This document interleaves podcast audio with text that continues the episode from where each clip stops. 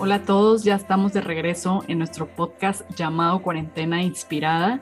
Y para continuar con la serie de episodios que hemos tenido de mujeres emprendedoras, el día de hoy tenemos a Sofía Vélez. Ella es licenciada en gastronomía por el Instituto Culinario de México, maestra gelatera por la University Caprigiani en Bolonia, Italia.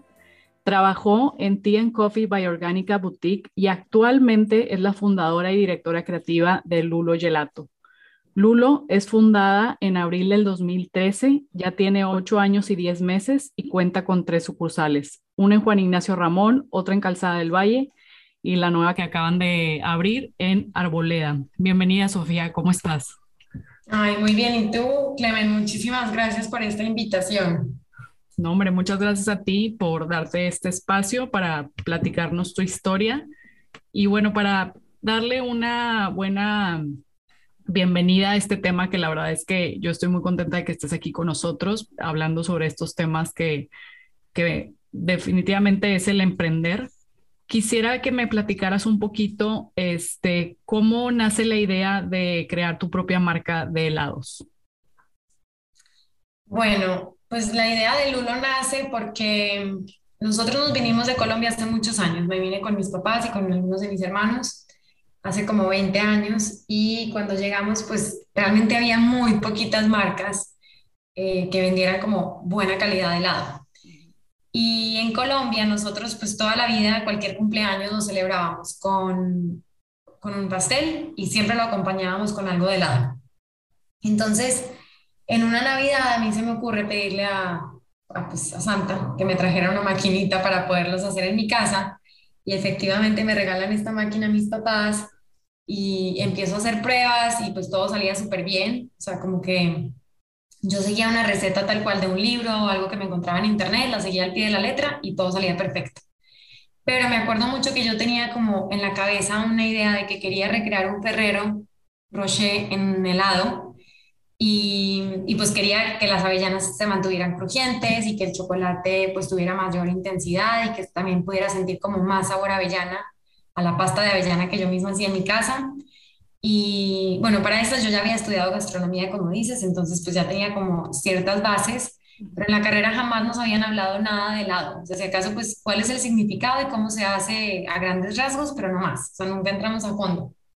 Entonces empiezo yo a hacer como pruebas para poder recrear este ferrero que me soñaba y todo me salía desastroso. O sea, me salía una cosa exageradamente congelada, una piedra, o el chocolate se, se volvía muy polvoriento y entonces sentías una textura horrible, las avellanas tampoco se mantenían crujientes, entonces me pongo yo a investigar y me doy cuenta que pues para hacer nieve, para hacer gelato, helado, lo que quieras, necesitas una formulación química muy específica para lograr un equilibrio de ingredientes que te permita pues lograr ese, o sea, un resultado bueno y que tengas pues una textura suave, que pueda ser cuchareable, o sea, que tú le pusieras, le, le pongas un scoop y puedas sacar un scoop bien de, del producto. Y entonces, pues se me metió el gusanito en la cabeza de, ay, pues es que quiero aprender más de esto, o sea, quiero entender bien cuál es esa fórmula que necesito para lograr el equilibrio, cómo yo puedo moverle a los ingredientes, cómo a veces puedo utilizar azúcar y a veces miel, o utilizar una leche u otra, o ponerle más grasa o menos. Y entonces empecé a investigar y me di cuenta que había cursos en Estados Unidos, que había cursos en Francia, en España.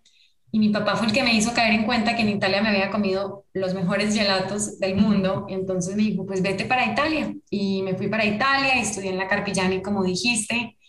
Y cuando vuelvo, pues volví sin un peso, con esta misma maquinita que seguía en casa de mis papás, pero con muchísimas ganas de poner en práctica todo eso que había aprendido y, y empezar realmente como a, practicar toda la técnica, a también tropicalizar los ingredientes, porque lo que encuentras en Italia pues es un tipo de lácteos muy distintos a los que encuentras aquí. Allá es muy común utilizar ciertos, no sé, la glucosa en polvo, que es como un endulzante, em, y acá eso es demasiado costoso, entonces pues hay que, había que hacer cambios a las recetas, entonces empecé a probar, a regalarles a mis amigas en sus cumpleaños eh, los helados que, que me decían que eran sus favoritos y yo los recreaba a mi manera.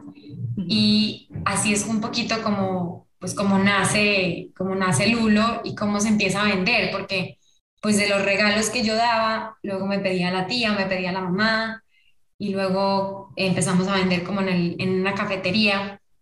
Entonces ahí fue que nació. Súper bien. ¿Y el nombre en sí, de dónde suele suceder, o sea, de dónde sale? El nombre, lulo es una fruta, lulo es una fruta que, que crece en Colombia y en países tropicales y, queríamos un nombre muy corto, de, muy fácil, que se recordara súper fácil, que fuera fácil de pronunciar por niños, por adultos y al mismo tiempo la fruta, o sea, la fruta lulo en Colombia, o bueno, en, el país en donde la consumas, pues tiene un sabor muy único, muy contundente, y esas son características de los sabores que a mí también me gusta crear, o sea, que sean sabores muy, muy únicos, muy diferentes a todo lo que pruebas y que también tengan mucha potencia de sabor. Claro, totalmente.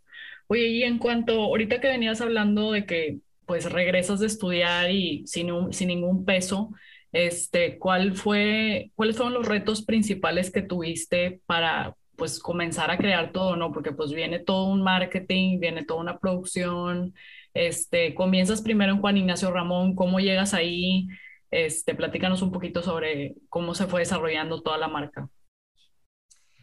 Bueno, pues sí, o sea, yo estaba en, en, la casa de mis papás hasta que como seis meses después mi mamá me dijo, por favor, hija, ya no más, o sea, esta es la cocina de la casa y aquí pues hay que preparar comida para, nosotros somos siete hijos, entonces hay que preparar comida para mucha gente y pues yo tenía todo súper invadido.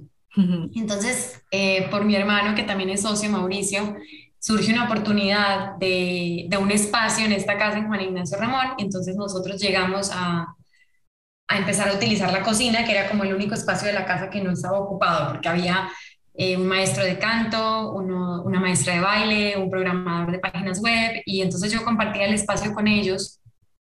Y fue perfecto porque pues era justo lo que necesitaba, o sea, yo necesitaba no menos, no más de 30 a 35 metros cuadrados y fue lo que encontré ahí con renta compartida, porque pues como te digo, o sea, realmente recursos económicos eran muy, muy poquitos y, y, pues era lo poquito que se iba vendiendo y entonces eso se utilizaba para, pues tal cual, o sea, con lo que se vendía se pagaba la renta, o sea, como que no, yo no contaba con, o sea, con, ¿cómo se dice? Pues sí, con capital desde antes hasta que ya decidimos, no sé, vamos a invertirle a unas máquinas, a una máquina profesional, a una máquina un poquito más industrial.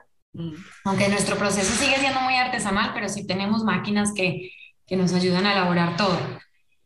Y, pero todo fue como un crecimiento muy orgánico, o sea, porque yo pasé de esta maquinita que te cuento que fue el regalo de Navidad, que producía un litro por día, un litro cada 12 horas, y luego compramos unas maquinitas que producían un litro por hora, entonces eran dos máquinas y ya teníamos pues capacidad de producir, si eran 12 horas, 12 litros o 24 litros.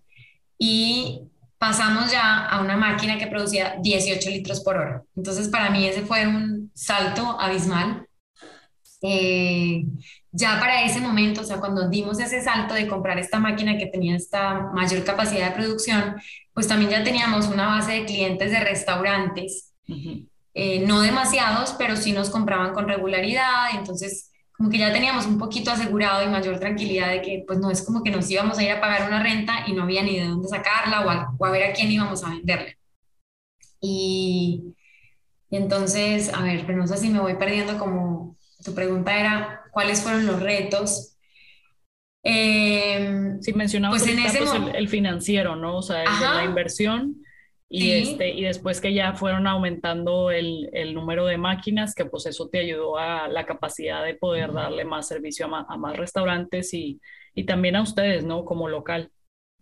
Totalmente. O sea, empezar a buscar, o sea, entonces ahí el reto era, pues ya tengo, ya tengo capacidad, ahora hay que ir a buscar más clientes para poder empezar a llenar esa capacidad de utilizarla al máximo. Pero en ese momento pues yo estaba sola, o sea, todavía ahí no teníamos dinero para poder contratar a ninguna persona, entonces yo pues hacía las compras, eh, facturaba, cobraba, administraba, eh, llevaba lo mejor que podía como toda la parte administrativa, financiera, y al mismo tiempo iba y buscaba clientes y hacía degustaciones y vendía. Y, y, como tú que me contaste que llegaste ahí a Juan Ignacio, porque ibas a misa San Francisco, pues así llegaban también personas, entonces pues era también atenderlos, hacerlos entrar hasta la cocina literalmente y les abríamos el congelador donde almacenábamos todo el producto que, que se vendía para restaurantes. Y yo poquito a poquito me fui dando cuenta que los clientes querían eso, entonces, o sea, que había gente que llegaba porque nos probaba en, en Hawaii 5.0, nos probaba en Sonora o en la México y entonces terminaban llegando de rebote a Lulo y ya tenía de vez en cuando medios litros o litros de ciertos sabores que sabía que eran los que más se vendían y la gente llegaba hasta la cocina y era lo que compraba. Pero bueno, entonces como que al principio es eso, como ese reto de, de poderte dividir entre tantas cosas de, de malavariar y hacer de todo porque, pues porque hay muy poquitos recursos para contratar a personas, hasta que ya finalmente pues pude contratar a la primera persona de producción y a partir de ahí pues el equipo ha ido creciendo. Súper bien. Y, ahorita cuántos son en el equipo? Ahorita en el equipo somos 31 personas. Wow. Entre, pues sí, entre producción, administración y los puntos de venta. Sí. Súper bien. Y me y comentabas ahorita que tu socio es tu hermano, también forma parte de la empresa. Sí. ¿Y él de qué se encarga? Sí. Él ahorita, o sea, él justo entró ya de lleno en agosto, eh, porque él trabajaba en otra empresa totalmente corporativo, o sea, viene de un ambiente 100% corporativo, pero en agosto se incorporó ya de lleno y él ahorita es el director. Súper bien, muy bien. Oye, y este, hablando un poquito sobre, más que todo, este, te quería preguntar antes, ahorita que estabas empezando a hablar de la marca y todo, ¿cuáles fueron los primeros sabores que tuvo Lulo? Pues muchos se han mantenido. La verdad es que, o por ejemplo, de los primeros, y por ejemplo el maestro de canto, me acuerdo súper bien que cuando recién estrené esta máquina que te conté que empezó a producir 18 litros por hora, entonces puse el primer batch y pasa Ray, que así se llama, y entonces me dice, ¿qué estás haciendo? Y yo, ve, vas a probar el primer batch que va a salir de esta máquina. Y entonces era queso de cabra, o sea, el gelato de queso de cabra, al que le ponemos la mermelada de guayaba, y este es uno de los primeros sabores que, que hacíamos y seguimos haciendo hasta el día de hoy. Y dulce de leche y crujiente de almendra. También hacíamos el de chocolate con avellanas, eh, un sorbete de maracuyá guanábana que todavía existe. Mm, a ver, esos fueron como los primeros. Obviamente vainilla, o sea que el nuestro pues es nuestra vainilla de papantra con las vainas que traemos desde Veracruz. Pero sí, esos fueron los primeros con los que empezamos y que todavía permanece. Ok. ¿Y hay alguno que traiga los sabores de Colombia combinado con México? Pues ese de queso de cabra, o sea, ese tiene como, eh, porque mira, el de queso de cabra fue, o sea, como la historia detrás de ese fue que yo empecé a explorar un poquito con diferentes quesos, a ver cómo, pues cómo, cómo sabían con la base que yo hacía de la leche, la crema, y, y, pues probé con queso parmesano y probé con otro gouda, me acuerdo muy, muy, muy añejo. Y luego se me ocurrió probar con queso de cabra y la textura es deliciosa, es súper cremosa. Y además inmediatamente me conecté con un recuerdo de cuando yo en el colegio mi mamá nos mandaba unas lecheritas, que es como la lechera, o sea, la lata de lechera, pero allá en Colombia la venden en miniatura, entonces nos mandaba esto en la lonchera. Y entonces pruebo este gelato de queso de cabra y me conecta con ese recuerdo del colegio, yo comiéndome una lecherita en el recreo y fue como una explosión de, pues emocional y al mismo tiempo de sabor delicioso y coincidió con que también habíamos estado en Colombia hacía poquito, mis papás acababan de llegar y traían una, lo que llaman allá una jalea, que es como una mermelada, pero mucho más densa de guayaba. Se me ocurrió mezclar ambas cosas y fue una cosa espectacular. Entonces ahí fue donde nació el queso de cabra, que en Colombia no es común el, el, el queso de cabra como tal, porque no, no, son tan comunes las cabras como aquí en el norte de México pero, pero fue más bien esa, esa conexión de recuerdos. Y la guayaba sí, o sea, la guayaba sí es algo muy típico, es una fruta que se da muchísimo en Colombia y hay de todo, hay mermelada, jugo de guayaba, eh, postres con guayaba, empanadas de guayaba, pasteles, de todo con guayaba. Bueno, a mí me encanta la guayaba.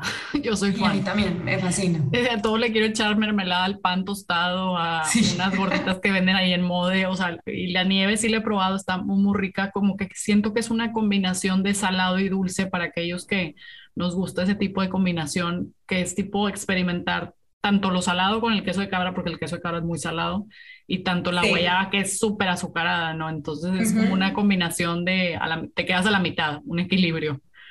Sí, totalmente.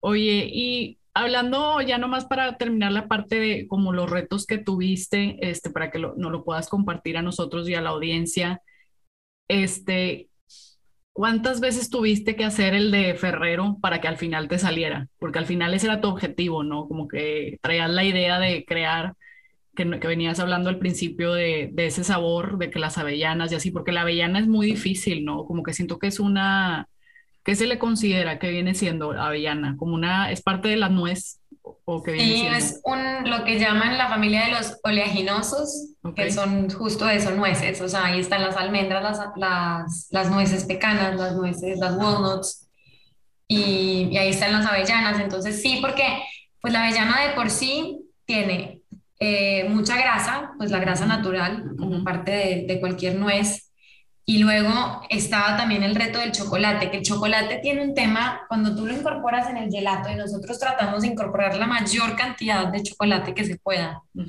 Pero cuando tú incorporas de más, o sea, cuando como que ya, ya sobrepasas ese límite de lo que se puede, ya empiezas a sentir una textura muy, eh, muy arenosa y reseca el gelato. Entonces, en lugar de, de tú tener una textura suave, tersa, cremosa, pues vas a tener una textura arenosa y seca. Y entonces, pues es todo un reto como lograr eso, o sea, lograr poner la mayor cantidad de, de cocoa y de chocolate natural y, y, seguir teniendo pues una estructura perfecta de gelato para dar el producto que queremos, o sea, con la calidad, y luego mezclarlo con, con toda la grasa de la avellana. Pero pues no, o sea, como que me ayudó finalmente cuando ya estaba en Italia y empezamos a hacer pruebas y nos empiezan a explicar, ¿sabes qué? Es que tienes que mezclar y tiene que tener tanto porcentaje de sólidos y tanto porcentaje de líquidos y los sólidos atrapan el líquido, entonces como que se te empieza a abrir en la, o sea, se me empezó a abrir en la cabeza y fue como, wow, wow, ya entendí lo que tengo que hacer y ya entendí cómo tengo que, o sea, qué tanta avellana le tengo que poner, qué tanto chocolate, qué tanta crema le tengo que agregar, qué tanta leche, pues un poquito más de azúcar o algún endulzante. Y, y ya finalmente salió esta, esta receta que es nuestro chocolate con avellanas, que además a mí me fascina, o sea, es de mis sabores preferidos. Sí, porque yo siento que en sí, o sea, el chocolate, el cacao, o sea, es muy diferente a la avellana. Como que la avellana yo la siento un poquito más entre salado y dulce y un poco como más elegante, ¿no? Viene siendo. Sí. Como que le da ese, ese toque. Sí, totalmente. A mí me encanta. Pero en retos también, pues es que los retos como que van evolucionando con el negocio. o sea, en un principio pues era estar sola y después em, luego vienen los retos de la temporada, o sea, una temporada de invierno donde sufrimos horrible porque pues no había dinero, no había tantas ventas y ya estaba todo el, ya ahí sí pagábamos la renta nosotros solos y tienes más gastos porque ya tienes una nómina, entonces eso pues es otro reto. Y después ya me casé, tuve hijos y entonces empiezas a, a malabarear ahora sí que todo, o sea, hijos, esposo, familia, negocio, empleados. Y, y, es una locura, pero bueno, pues como que hay que ir, hay que ir como trabajando cada reto conforme va llegando, porque no es como que se trata de que me voy a estresar por lo que viene, no. Día a día lo que, lo que se te va presentando. Pero esos han sido como, o sea, de los más difíciles, yo creo que hoy en día es eso, es lograr la mayor cantidad de equilibrio que pueda entre familia y negocio. Claro, totalmente. Y de hecho, esa es una de las preguntas que, que mucha gente nos, nos ha preguntado dentro de este podcast, este, ¿cómo equilibras tu tiempo entre ser emprendedora, esposa, mamá y amiga? Porque ahorita, como decías, o sea, quieres hacer todo y también yo creo que hoy por hoy nos damos cuenta, este, yo de hecho el lunes tuve una cirugía este, no fue tan, tan fuerte, pero pues aquí estoy y tengo, que seguir trabajando y todo, pero porque me encanta y me apasiona es todo esto que estoy haciendo con, con este podcast y bueno, pues también aparte que tengo mi, mi propio trabajo, pero digo, queremos hacer todo, o sea, yo la verdad es que la mañana me levanté y dije que, ok, tipo, acabo de salir ayer del hospital, ya me tengo que poner a hacer cotizaciones, que el podcast, que esto, que si no sé qué, que si tengo que revisar y yo digo, ¿cómo le voy a hacer? O sea, de que si realmente, como dices ahorita tú, pues es ir encontrando un equilibrio entre todo. Y este, nosotros te quisiéramos preguntar, ¿tú qué haces? O sea, ¿qué haces para que este equilibrio se dé? ¿Tienes tu tiempo para ti? Este, porque aparte, pues yo creo que el hecho de ser esposa y mamá, o sea, es pues parte de todo tu tiempo, ¿no? Ah, sí, totalmente. Y eso sí que, o sea, pues ahí nadie nos reemplaza, ¿no? ni como esposos ni como mamás. Entonces, Em, ay, a ver, pues mira, ha sido súper difícil, te soy súper sincera, es de las cosas que más me ha costado. Em, he pasado por muchas etapas, etapas en donde he, he tenido como mucha culpa de, de, no haber estado más presente cuando pues mi hijo mayor nació o haberle dedicado más tiempo o haber jugado más con él y luego digo, no, a ver, o sea, sí estuve, pero de otra manera. Es como que he pasado por muchos procesos internos también de, pues de yo analizar y como tratar de no, de no latigarme, o sea, suena horrible la palabra, pero sí, o sea, como que no castigarme y, no hacerme sentir mal, sino, pues a ver, estás haciendo lo mejor que puedes y estás haciendo un gran trabajo en ambas cosas, porque ambas cosas me encantan, o sea, como que yo nunca, nunca pensé, o sea, yo nunca analicé, oye, quiero ser mamá, o sea, para mí desde chiquita fue, yo quiero tener hijos y me quiero casar y me soñaba una familia y al mismo tiempo también me soñaba un negocio y ambas cosas me encantan, entonces pues las tengo que hacer funcionar de la mejor manera, pero sí, sí trato de, o sea, he ido mejorando en ese sentido. Y hoy en día pues trato, o sea, como que empiezo el día y pues se van los mayores ya para el kinder y me quedo yo con la bebé que tiene 10 meses y salimos a caminar y entonces pues he descubierto esas cosas, o sea, como que antes era de, no, la voy a dejar dormida y ahorita pues la hago parte de, o sea, yo quiero y necesito salir a caminar y quiero hacer ejercicio, entonces la tengo que incluir a ella porque no la puedo dejar dormida en la casa sola, entonces me la llevo yo y, la cargo y, caminamos juntas. Y, y, como que tratar de encontrar mucha paz. Eh, pues yo soy, o sea, yo, yo soy católica practicante, entonces pues aprovecho y como que hago oración en ese momento y rezo el rosario, eso también me, me da paz y también es parte de una rutina, o sea, como que he tratado de crear rutinas de cosas que se vuelvan un hábito que, no, que yo no rompa, porque luego el resto del día va a ser demasiado variable y pueden suceder mil cosas en el negocio y en la casa. O sea, con niños, pues un día están bien y al día siguiente se enferman y entonces te cambia totalmente tu, tu dinámica y en un negocio también. O sea, ayer todo estaba perfecto y resulta que hoy una máquina tronó y entonces cocina colapsó y hay que correr. Entonces como que trato de que en la mañana, cuando recién empieza el día, tener hábitos que no, que no mueva, que sean inamovibles, que siempre sean idénticos, porque luego el resto del día va a ser demasiado variable. Claro. Y, eso me ha ayudado, o sea, como que eso me ha ayudado a, a, estar más preparada, a tener como más paz y más tranquilidad para todo lo que se va a presentar. Y, y pues eso, o sea, como que dejar de sentir tanta culpabilidad, porque antes era pues culpabilidad porque me quedaba en la casa y entonces no le dedicaba tanto tiempo al negocio. Y luego culpabilidad porque entonces me iba mucho al tiempo al negocio y no le dedicaba tanto tiempo sí, Sí. Pues es como ir encontrando un equilibrio, ¿no? Poco a poco. Sí. O sea, sin, sin tanta... Yo creo que a veces el hecho de... De hecho, muchas, muchos de los episodios de los que ya, con los que hemos tenido diferentes expositoras, sí mencionan lo de que como que la culpa y también como la presión de querer hacer todo, y hablando con una, que, este, con una, con una chava que entrevisté la semana pasada, que tiene una agencia de viajes que ya tiene más de 10 años aquí en Monterrey, decía de que, pues de alguna manera, o sea, tengo que yo misma saber que pues no soy superwoman, ¿sabes? O sea, de que tengo, de que sí tengo mi negocio y tengo a mis empleados y tengo a toda la gente y tengo a mis clientes, que obviamente al final son los más importantes porque les da el servicio de viajes y de lunas de miel. Entonces, pues dice, pues tengo que hacer como un equilibrio entre todo, entre mi esposo, el, cliente, los empleados y todo, pero también saber y darte ese tiempo. Yo creo que me gustó lo que dijiste, que tú tienes como tu me time, es de que pues tu hija, la chiquita, y, este, y rezar, que pues a, veces a los que somos católicos nos da mucha paz tener ese momento, ¿no? Entonces como que es como un hábito que, que padre que lo, que lo lleves a cabo todos los días, porque creo que es al final lo que te hace lograr que el día esté completo y que termines todas tus actividades, ¿no? Como el empezar con un hábito positivo. Sí, totalmente. y... muy bien. Ay, bueno, se me fue la idea, pero sí, o sea, estoy totalmente de acuerdo contigo y con lo que te decía la que entrevistaste la semana pasada. Sí, la verdad es que... Es bien, es bien difícil, pero al mismo tiempo también es muy satisfactorio y mientras todo, o sea, mientras ambas cosas te encanten, pues también lo vas a hacer con mucho más, eh, pues con mucho más cariño, con mucho más amor, con más felicidad. Totalmente.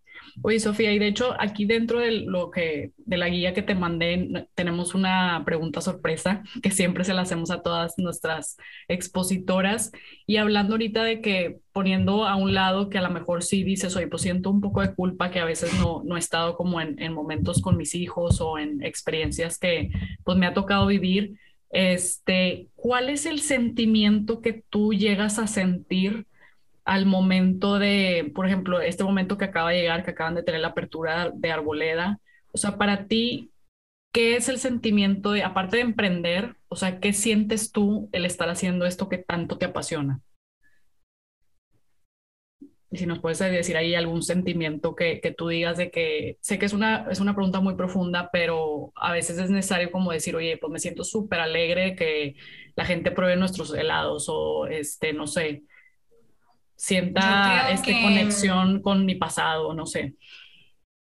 Ay, pues es como un sentimiento de plenitud, de, de que realmente es parte de, o sea, mis papás toda la vida me decían, no importa lo que hagas, o sea, también no me importa si tú quieres eh, dedicarte a, a, cantar o a cocinar, o, o sea, no importa lo que, lo que hagas, lo importante es servir, o sea, como que servir a los demás. Entonces, yo siento que por medio de Lulo, pues hemos logrado, o sea, he logrado eso, he logrado servir en el sentido de que realmente la gente nos escribe y nos cuenta que, que porque probó X sabor le cambió el día o que porque probó el de pay de limón le trajo un recuerdo de su abuelita que había muerto hace cinco años y que ella tenía como una cosa en el corazón y que entonces el conectar el gelato con el pay de la abuelita.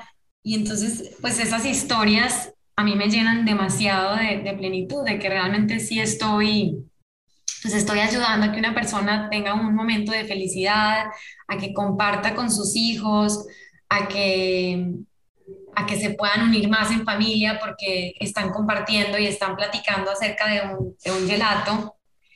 Y, y, así hay varias. Ahí también me acordé de una que, que también vinieron, o sea, ella, ella vive en Chicago, su papá estuvo súper enfermo el año pasado y decía que pues llevaban un medio litro de lulo, lo ponían en la mesa, lo empezaban a compartir y era un momento en el que todo el mundo se le olvidaba la situación tan, pues, tan estresante y tan angustiante que estaban viviendo con el papá en el hospital porque estaban compartiendo algo delicioso, estaban platicando de que pues el que le gustaba el de frutos rojos, entonces se acordaba del cono que había comido en Italia. Entonces eso es increíble, o sea, eso a mí me da pues mucha felicidad y como te digo, un sentimiento de mucha plenitud. Totalmente, me encantó. La verdad, yo creo que, porque de hecho, pues en sí el, el gelato es una experiencia, ¿no? Entonces, como que es volver a recordar momentos tanto del pasado o de, o de cualquier experiencia que hayan vivido y que al final el hecho de probar un sabor es, te recuerde, ¿no? Sí, te traiga esa conexión emocional Ajá, con algo que viviste, sí, totalmente. Me encantó eso de la conexión emocional, lo voy a apuntar aquí. Oye, Sofía, y este, esta esto que te quiero preguntar es más que todo para nuestra audiencia, que principalmente son mujeres y hombres alrededor de entre 28 hasta 35 años o más. ¿Qué les podrías recomendar a aquellas personas que se quieran, este, que quieren empezar a emprender y que todavía no, no se lanzan, sea por tiempo, miedo, este, como tú decías al principio, pues no teníamos, no teníamos tanto aspecto de inversión estable. Este, ¿Qué les recomendarías tú? Ay, a ver, mira, yo les recomendaría, es que yo siento que ahora con esta ola tan grande que hay de emprendimiento y tanto, pues por todas partes nos están bombardeando, que, que hay que emprender y que hay que hacer cosas y todo, pues un poquito que no hay prisa, o sea, que, que te los lleves como, como a tu ritmo, que, que trabajes en lo que estés y con mucha persistencia, con mucha dedicación, pero no importa si todavía no has dado como ese salto de emprender, o sea, si tienes esa, esa espinita por dentro de que quieres hacer algo, pero digamos que estás trabajando todavía en una empresa, pues aprovecha esa oportunidad de estar trabajando en esa empresa, de ganar la mayor cantidad de experiencia, de conocimientos, de crear contactos, conexiones ahí donde estás trabajando actualmente, que todo eso te va a servir luego en tu emprendimiento. Pero como que mm, yo les diría mucho eso, que no, pues no hay prisa, como que los tiempos de cada quien son muy diferentes y, y, a veces estamos comparándonos demasiado, viendo demasiado lo que están haciendo los demás y eso nos genera mucho estrés y, y realmente pues igual y tu tiempo todavía no ha llegado, pero va a llegar. O sea, si estás trabajando y si te estás dedicando a crear un plan de negocio o a desarrollar mejor tu idea, pues ese momento en el que finalmente tu negocio nazca va a llegar, porque lo estás trabajando, lo estás eh, construyendo poquito a poquito. Nos parece muy bien. Ya de hecho ya lo apuntamos y sí, definitivamente yo creo que el hecho de no tener prisa, o sea, como el, yo creo que es la forma de hacer las cosas bien, ¿no? Y a su tiempo yo creo que es la, es la mejor recomendación para todos aquellos que pues quieran lanzarse a emprender un negocio. Y más en estos momentos que ahorita con pandemia, yo creo que pues todo ha cambiado, ¿no? Mucho. Y también, pues se vale, se vale empezar de chiquito, ir creciendo poquito a poquito de manera orgánica. Eh, también, pues hoy en día leemos tantas historias de una empresa y entonces un día, el día uno empiezan con 10 pesos y luego dentro de un mes están en Silicon Valley y están recibiendo una inversión millonaria. Y no todo tiene que ser así, o sea, como que no necesariamente tu negocio tiene que ser eso o tu aplicación tiene que ser eso. Tu aplicación puede ir creciendo poquito a poquito o el negocio o esa idea que tienes y la puedes ir alimentando de manera orgánica, con mucho trabajo, mucho esfuerzo, pero, pero se vale eso. O sea, empezar chiquito e ir construyendo, porque escuchamos ahora tantas historias de unicornios y empresas que reciben inversiones millonarias, pero pues eso es lo mismo, o sea, esa es la menor, menor, menor cantidad de empresas que realmente tienen éxito. Claro, totalmente. Muy de acuerdo contigo. El hecho de empezar de poquito a poquito y, no tener la prisa y, y irse también como con los pies en la tierra, ¿no? Porque a veces como que queremos subir muy rápido y pues no, no tenemos ni la experiencia ni, ni las herramientas, ¿no? Que a veces es lo más importante. Claro, y te permite conocer cada etapa del negocio, cuáles son las necesidades reales que tiene de gente, de recursos económicos, de recursos materiales. Entonces, cuando vas creciendo de a poquitos, pues tú te involucras en todo. Y eso luego te da muchísima más perspectiva de lo que realmente necesitas tu negocio y lo que puede llegar a ser. Totalmente.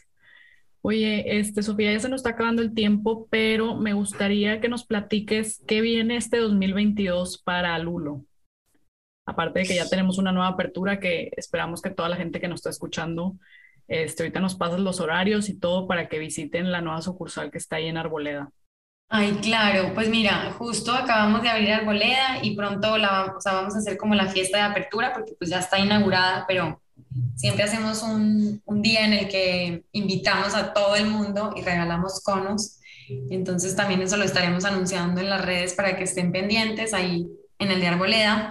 Pero este año tenemos la idea de abrir justo dos locales más. Vamos a abrir, de hecho, el primer local ya fuera de San Pedro, en otra área de Monterrey eh, sorpresa todavía, pero bueno, ya se las estaremos contando. Y también estamos eh, por terminar de la, pues toda la construcción e instalación de nuestra planta de producción, porque ese lugar que tú conociste, esa cocina de Juan Ignacio Ramón, pues ya se nos quedó muy chiquita. Claro. Y, y ya dimos el salto y ahora ya estamos en, en lo que va a ser una planta mucho más pues con todas las de la ley, o sea, ya con todo lo que se necesita de requerimientos sanitarios y de higiene. Y también aquí, pues de hecho, aquí estoy yo en una de las oficinas nuevas. Qué padre. Entonces también estamos con eso y pues buscando más lugares, o sea, más lugares para poder llegar a más, a más partes de la República. Nos buscan en muchas partes de, ay, ¿cómo hago para probarlos? Estoy en Sonora o me encantaría que llegaran a Culiacán o a Cancún. Entonces, pues en esas andamos buscando desde distribuidores hasta, pues quién sabe por qué no, hasta un local ya fuera de Monterrey. Claro, totalmente. Oye, ¿y en Colombia no tienen pensado todavía vender o ya, o ya venden, Lulo? No, en Colombia no. Eh, pues la verdad es que México es tan grande y tenemos tanto para crecer por aquí que todavía no hemos pensado fuera de México. Por lo pronto queremos pues llegar a la mayor cantidad de estados que se pueda dentro del país. Súper bien. ¿Y Estados Unidos viene en sus planes o quieren y Estados Unidos, sí, sí le hemos echado también el ojo a Estados Unidos. Eh, yo creo que allá, porque de hecho, el mercado en Estados Unidos es gigante, o sea, el consumo per cápita en Estados Unidos es alrededor de 24 litros de, de helado o de nieve al año. Y con, en comparación con México, que estamos como por los dos litros y medio. Entonces, sí, sí le hemos echado el ojo, pero todavía no hay como nada concreto. Pero sí, a mí me encantaría. Claro. Pues sí, van paso a paso, como tú lo comentabas en tus recomendaciones, no hay prisa. Y yo creo que la verdad que qué bueno que ahorita primero es acaparar aquí México, que como dices, la verdad es que la verdad es que México tiene productos tan ricos que a veces ni, ni nos damos cuenta que los tenemos ahí, que los producimos, ¿verdad? Sí, totalmente, que se, que sí, que se producen aquí. O sea, la gente, mucha gente, pues la gente es como, ay, ¿de dónde los traes? De Italia. Y yo, no, aquí hacemos todo. O sea, es leche local, con crema local, con vainas de Veracruz, con chocolate de Tabasco. O sea, em, aquí, como tú dices, hay demasiadas cosas, muy buenos ingredientes de excelente calidad que se pueden producir cosas de, de nivel mundial. Claro, y aparte yo creo que es como el apoyo local, ¿no? También, o sea, el apoyo nacional de productos mexicanos y, y, me gusta mucho esta combinación entre Colombia, Italia, México, muy, muy, muy rica y que definitivamente todos los que nos están escuchando tienen que ir a probar todos los sabores que el día de hoy Sofía nos compartió. ¿Cuáles son tus favoritos, Clemen? Mis favoritos, pay de limón y el de estachatela, que ahí por ahí lo extraño, pero ya espero que pronto lo vuelvan a sacar. Ay, sí, deliciosos los dos. Los dos, los dos. Y también la verdad, todos los que han sacado para el San Pedro Restaurant Week también me han gustado mucho, los he probado. Ay, mil gracias, mil gracias por, por esta invitación y por o sea, por permitirnos contar la historia, por llegar a más personas, que más personas nos conozcan. No, hombre, gracias a ti por darte este espacio con nosotros. Y ya nomás para finalizar, ¿nos puedes compartir tus redes sociales para que la gente pueda seguir todas tus nuevas experiencias que vienen? Sí, mira, eh, la red, o sea, el Instagram de Lulo y también así lo encuentran en Facebook, es tal cual Lulo Gelato. Y la página web es igual, lulogelato.com. Y, y, yo estoy en Instagram también como Sofi Vélez. Sofi Vélez. Perfecto. Ya lo apuntamos por aquí. Y pues bueno, solamente nos queda agradecerte mucho por este espacio y desearte el mejor de los éxitos este 2022, Sofía. Mil gracias, Clemen. Qué gusto. No, el gusto es mío. Y pues bueno, cualquier cosa estamos aquí para ti y este y nos encantó que nos hayas compartido tu historia de, todo lo de la marca de Lulo Gelato. Ay, muchas gracias. Esperamos que nos visiten muy pronto. Te mandamos un abrazo, Sofía. Igual, bye. Bye.